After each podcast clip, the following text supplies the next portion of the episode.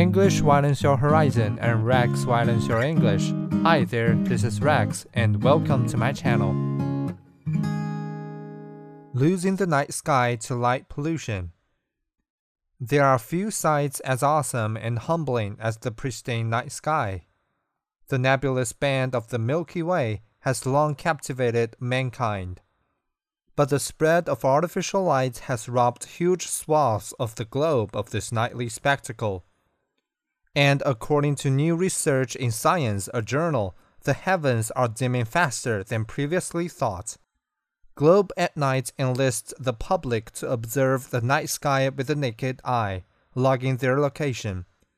Over the past dozen years, stargazers have contributed more than 50,000 observations to the project.